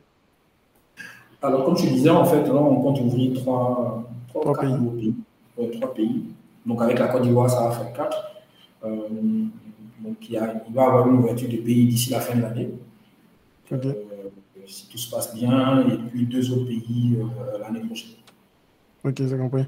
Et puis, dans votre modèle d'affaires, dans celui-là, est-ce que vous possédez des voitures ou vous êtes un intermédiaire? On est une plateforme. On est une plateforme, donc euh, on ne possède pas vraiment de voitures. Euh, en réalité, le modèle que nous avons est un modèle qui, euh, le modèle de vente est un modèle de plateforme à 100%, donc on n'achète pas, on ne fait pas de stock pour revendre. Par contre, on a un modèle de location moyenne et longue durée. C'est un, un, autre aspect du, business, le business. lequel on est obligé d'être propriétaire des voitures qu'on met en, en, location longue durée chez nos clients entreprises. Ok, ok, c'est compris. Ok, parfait. Ben, je pense qu'on fait pas mal le tour de ton parcours, hein, mais on a oublié certains aspects. Oui, on, on, devait parler de l'aspect de, de l'aspect des tickets que tu, que, que, tu mets dans les entreprises. Comment, comment, d'où ça te vient et puis euh, comment tu vas trouver ces entreprises-là? Déjà là, je investis dans les entreprises en Côte d'Ivoire, donc on va dire que c'est du bouche à oreille. Euh, Est-ce que tu veux citer ou euh, tu le gardes dans ton carnet secret? Ah, alors, je pense qu'il n'y a pas encore eu de communication sur la levée, du coup, je ne sais pas si je peux en parler. Donc, ben, juste des domaines d'activité, peut-être Ah oui, des domaines d'activité dans lesquels j'ai investi. J'ai investi dans la distribution de, euh, produits euh, agricoles, donc euh, une boîte qui, fait ça. J'ai investi dans une boîte qui est dans la dans l'EdTech, en fait, qui est plateforme d'éducation et de formation. Je suis en train d'investir dans une autre boîte qui fait de la. comment, comment ils appellent ça De ce qui est pièces détachées automobiles, en fait, une plateforme comme ça dans laquelle je suis en train d'investir. Euh, mais les deux premières boîtes, c'est déjà fait. Donc, euh, Mais c'est surtout, en fait, pour moi, c'est pas juste le fait de mettre de l'argent. Pour moi, c'est une chance, euh, c'est une opportunité pour moi d'apprendre de nouveaux métiers, de voir comment ces personnes travaillent, d'apprendre auprès de ces entrepreneurs-là, parce qu'on finit d'apprendre. Mais c'est aussi la possibilité de pouvoir partager mon expérience avec ces jeunes entrepreneurs pour qu'ils puissent aller plus vite dans leur, dans leur croissance. Mais en leur laissant complètement les coups des franches euh, pour qu'ils puissent mener à bien leur business. Comment, comment tu arrives à choisir? Comment tu choisis? C'est quoi tes critères pour choisir ces entreprises-là? Tu as dit que c'était principalement du bouche à oreille pour les trouver, mais comment, si par exemple moi je débarque et je te dis que je veux vendre, je sais pas moi, je vais faire une usine de cacao, ou bien quelqu'un te dit avec une idée, comment tu choisis que oui, je crois assez en cette entreprise-là pour investir moi, j'ai des critères hein, qui sont mes critères propres que je regarde. Euh, déjà, ces boîtes dans lesquelles j'ai investi sont assez proches de certains projets que j'aimerais faire moi-même, tu vois, mais que je n'ai pas vraiment le temps de faire. Donc, ça fait que j'ai une bonne idée du marché, de comment ça va se passer, de ce qui se passe et euh, de comment je peux aider euh, celui avec qui je m'associe ou la boîte dans laquelle j'investis tu as, tu as ce feeling particulier sur l'essence même du business. Le business, tu comprends hein, le, business. Tu comprends le business. En fait, je n'investirai pas dans un business que je comprends. Je ne suis pas... Euh, je suis pas un adepte en fait euh, de, de quelqu'un, je suis pas un adepte des, des pitchs séduisants. Tu vois, ok. Suffit pas que tu viennes pitcher un truc ou tu as, tu as un bel orateur et puis je dis ok le mec il parle bien, euh, son business sent bon donc je mets je mets un petit ticket dessus. Non, on va regarder le business ensemble. Moi, tu peux même ne même pas m'expliquer euh, ton business euh, sur un deck, mais on en parle deux, trois minutes, je vois un peu où ça va. Euh, on peut construire quelque chose ensemble. Parce qu'il n'y a rien qui est parfait. L'entrepreneur peut ne pas être un bon pitcher, mais ça peut être quelqu'un qui a un bon modèle économique. À partir de ce moment-là, on peut travailler ensemble pour voir comment est-ce qu'on améliore la chose. Et c'est c'est ça qui compte. Et ce qui m'a toujours motivé, moi, dans la création de, de, de mes business et dans les, dans les boîtes où j'investis, c'est la possibilité de créer des emplois localement. Tu vois. C'est vraiment important ça. C'est ça, qui, ça qui me porte et c'est ça qui fait que, comme tard, je pense que quand je partais, on n'était pas loin de la centaine de personnes en fait, qui wow. Si on intègre les autres personnes qu'on appelait de, de, temps à autre pour, pour, nous accompagner sur les opérations. Donc tu te dis, voilà. Euh, voilà votre famille. Euh, tu, tu vois. Une ici en parenthèse, quoi. Voilà. Et là, aujourd'hui, ici, on est déjà on a, on, a, atteint une dizaine de personnes qui travaillent sur le business. On va encore lancer d'autres recrutements.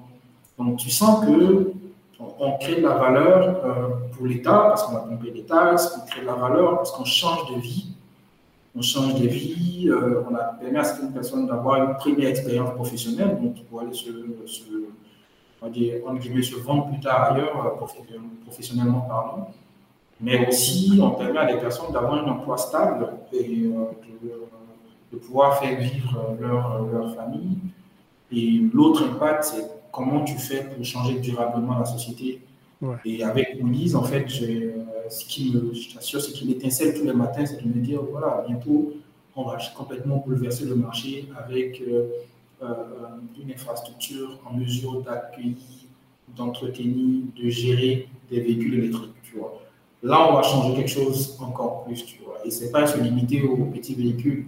On veut aller jusqu'aux utilitaires, jusqu'aux camions. je te parle, je t'en parle parce qu'on a pas mal de partenariats déjà signés. C'est juste qu'on pas disclose actuellement, mais bon, tu vois, des choses. Des choses assez intéressantes. Ok, je comprends, je comprends. Et puis, quand tu dis petit ticket, c'est quoi un petit ticket pour toi? Euh, dans lequel on propose accepte que tu rentres Ça dépend. En termes de montant c'est quoi, le, plus, quoi le plus petit ticket que tu as mis, toi? Pour rentrer ah, dans l'entreprise Le plus petit, le plus petit c'est une dizaine de millions.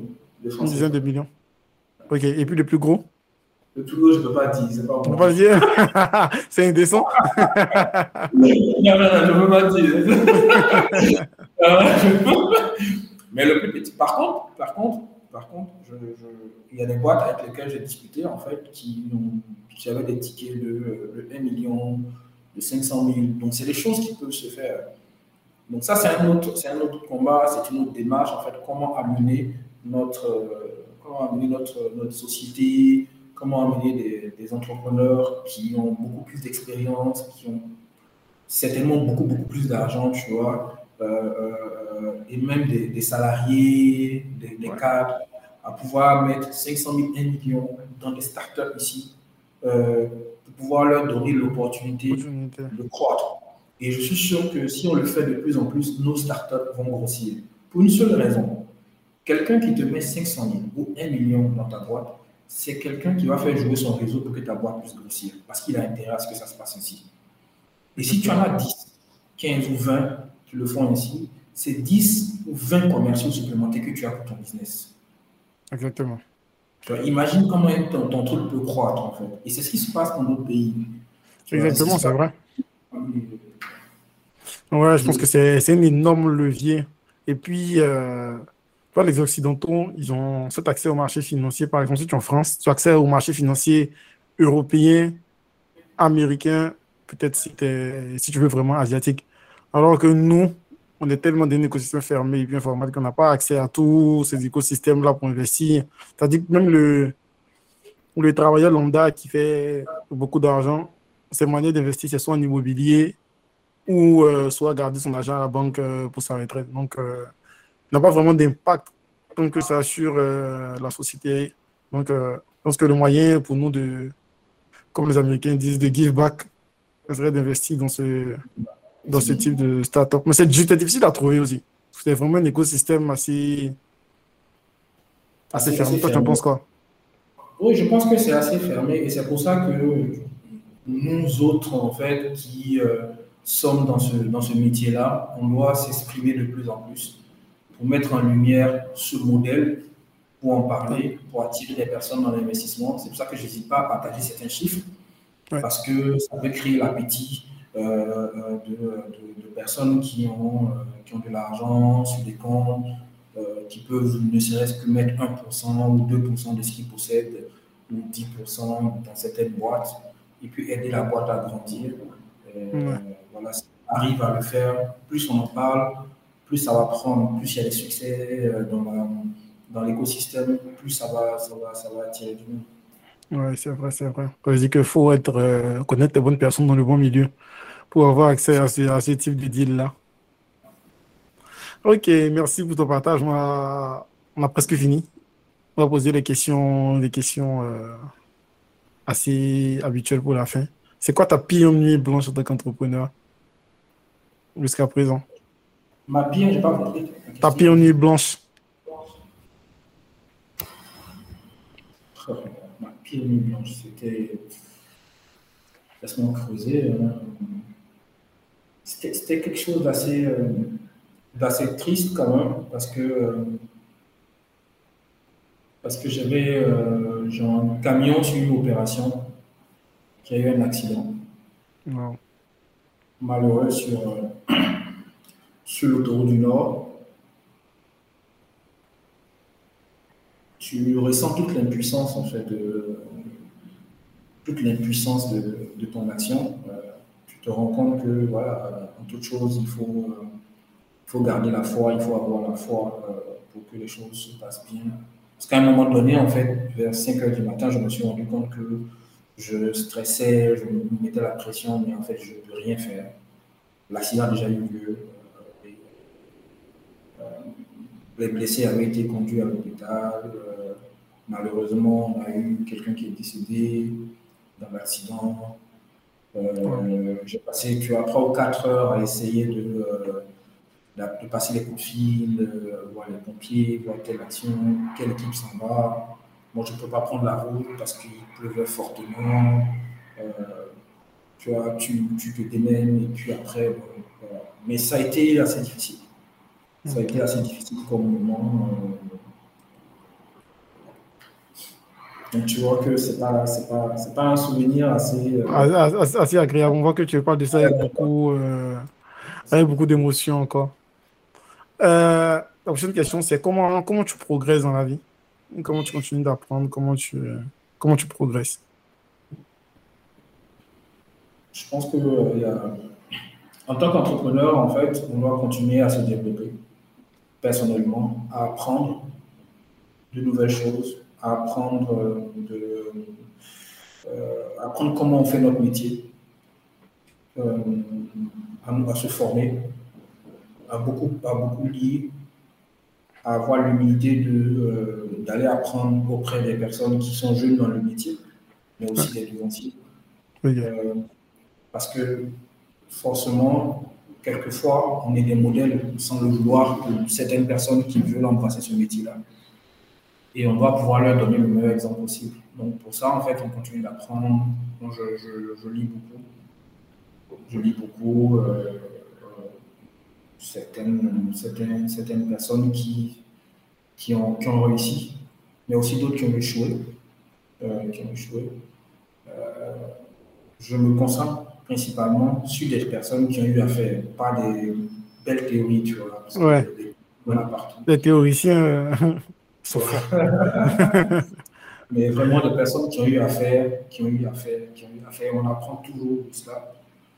Euh, et puis, euh, je, je, continue à me motiver parce que je me dis qu'il y a encore d'autres modèles à explorer, d'autres business à faire, d'autres choses à faire. Tu sais, il y a beaucoup de lignes dans le carnet, comme je te disais tout à l'heure. Ouais. J'ai bien envie de voir ce carnet-là. Donc, que ce carnet a déjà produit. Il doit rester encore quelques petites qui ne sont pas encore lancées. Ok, parfait, c'est compris. Euh, la dernière question, c'est est-ce qu'il y a des entrepreneurs que j'aimerais que j'interviewe, que je pense inspirants et que tu aimerais que je rencontre? Est-ce que tu as des noms à me donner comme ça?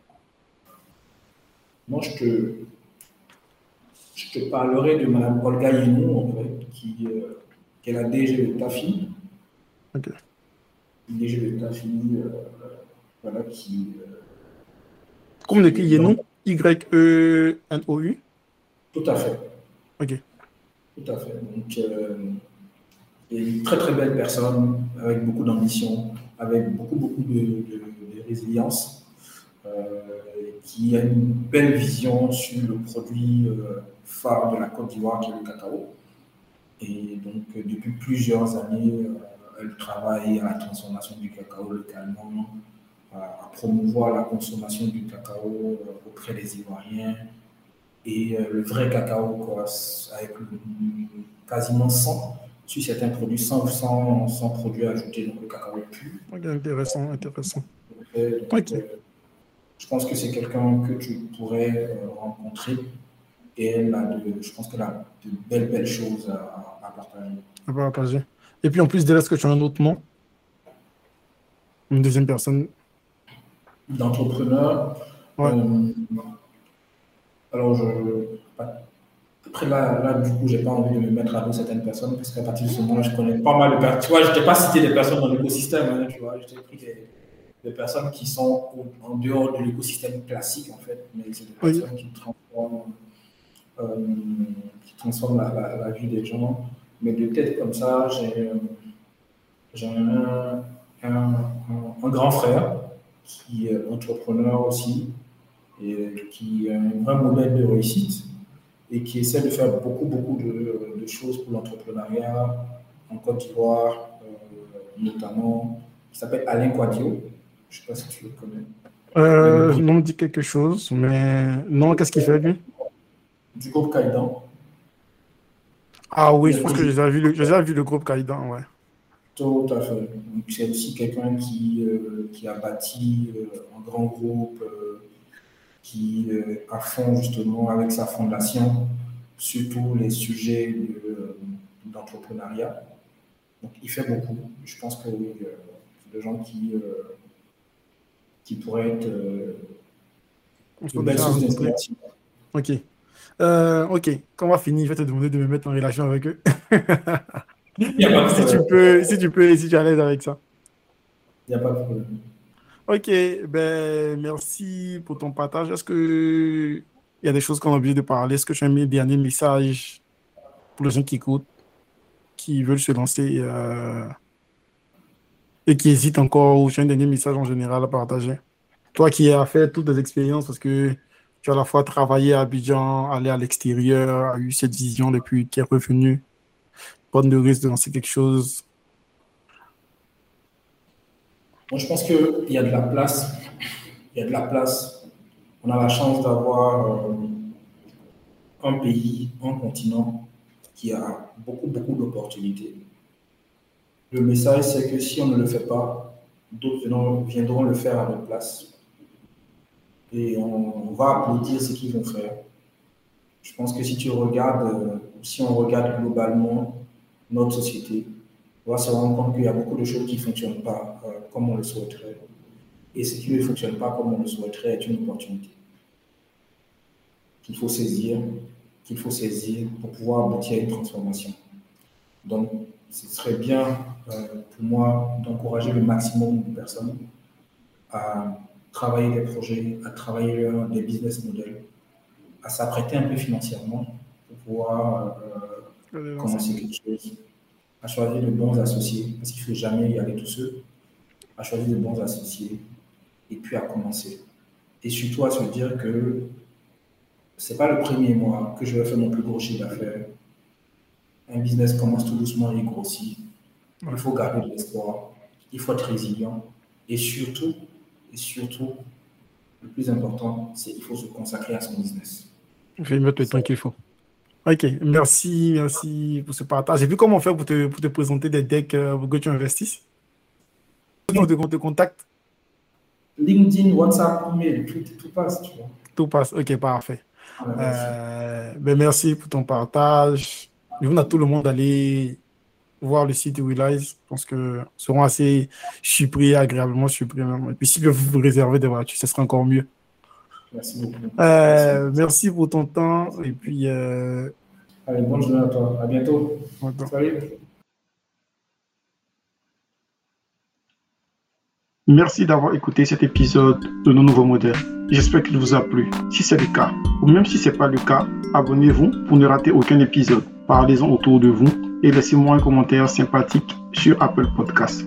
C'est ce qui nous aide à remonter dans les classements. N'hésitez pas à le partager avec vos proches. Chaque nouvel abonné est une nouvelle victoire.